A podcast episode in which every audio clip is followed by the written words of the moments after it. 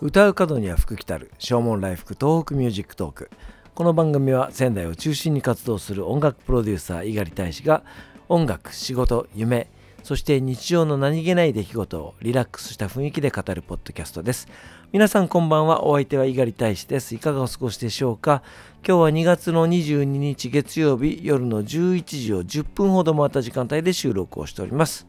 昨日も言いましたけれども本当に暖かい一日でございました、えー、今日は、えー、パーカーに、え、スプリングコートを羽織って一日過ごすというようなね、えそんな感じでした。毎週水曜日に、えー、生放送をやっておりますラジオ3の番組ですけれども、えー、今週はですねちょっと仕様がございまして生放送ができないということで、えー、今日事前の収録をしてきました、え今日が最高気温18度ぐらいまでね仙台上がったんですけども水曜日が最高気温3度らしいですね。なのでそのギャップ感をその放送の中でどう伝えるのかっていうのは非常に難しかったんですけどもまあ今日は収録だということを正直にお話をしましてね、えやってまいりました。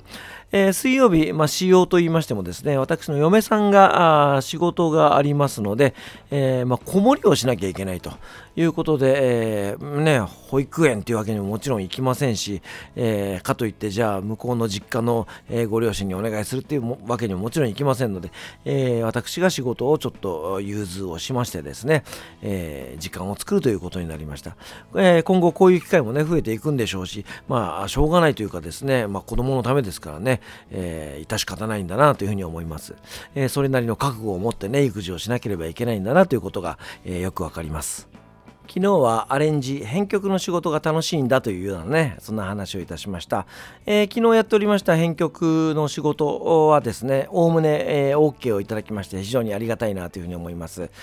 基本的にはそのクライアントさんの要望に、えー、忠実にお答えする、えー、もしくはその要望を超えるようないい作品を作るというような、えー、ところなんですけども自分では素晴らしいいい作品だと思ってもそれがクライアントのイメージと違うとか、え意にそぐわないっていうことであればそれは、え下ろさなきゃいけないわけですね、えついつい僕も若い頃そうだったんですけどもこんなにいいの作ってんのになんでこれが OK じゃないの？みたいな、えそんなことはありました。CM ソングや演劇の音楽の作曲なんかでもねそんな経験をしたことがあるんですけども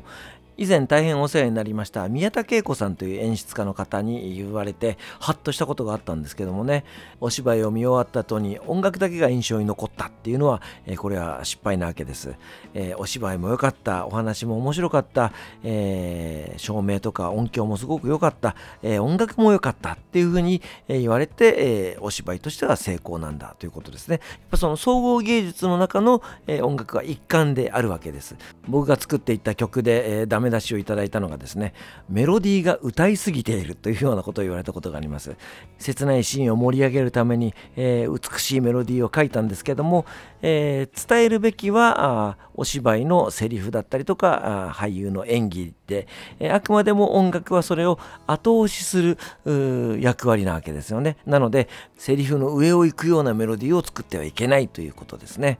こういった考え方っていうのはザ・ボイス・オブ・ラブでやってるようなコーラスワークでも言えることです、えー、バックコーラスをやってる者がリードボーカリストの前に出てはいけないと、えー、音量もそうだしあと存在感とかもそうですね。そういう意味では非常に難易度の高いことをね僕たちはやってるわけですけども、えー、ゴスペルをやってるクリスチャンの皆さんっていうのは、え決して前に出ていかないんです。これすごいなというふうに思うんですけどもその理由はえそこにイエス・キリストがいるからですよね。イエス・キリストのことを追い越すことはないわけですよ、あの人たちは。なので、えー、そこは素晴らしい見習見習わなきゃいけないなというふうに思うところですね。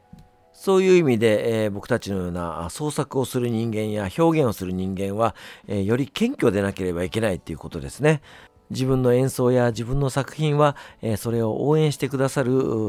皆さんのためにあるんだというふうにね、え、思って生活を送んなければいけないんだなというふうに思います。なので普段から、え、感謝の気持ちを忘れずに謙虚な気持ちを持ち続けることが大事なんだろうなというふうに思います。え怒ってると怒ってる声になりますしね、え悲しいと悲しい声になりますから、え僕たちはハッピーな気持ちを伝えるボーカリストですから、え普段からニコニコこして、ご機嫌よく、え生活できる、えそしてそこの上に感謝というね、ものがあるってことがね、大事なことなのかなというふうに思います。ということで今日は表現者の心得みたいなね、そんなお話になりました。お別れに一曲お送りしましょう。ザ・ボイス・オブ・ラブのセカンドアルバムに収録をしております。明日へのペダルです。お相手は猪狩大使でした。それではまた明日。さようなら。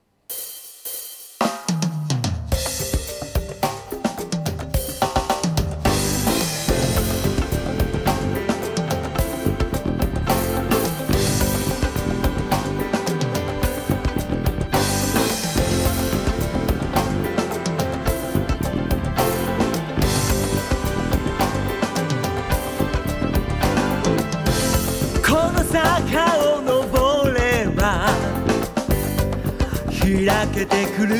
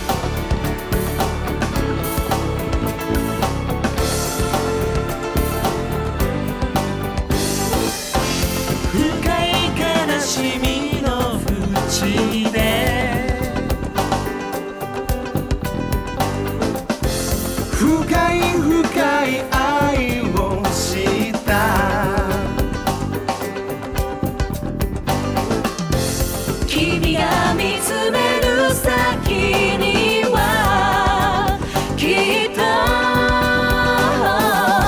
幸せの歌が響く雨にあらる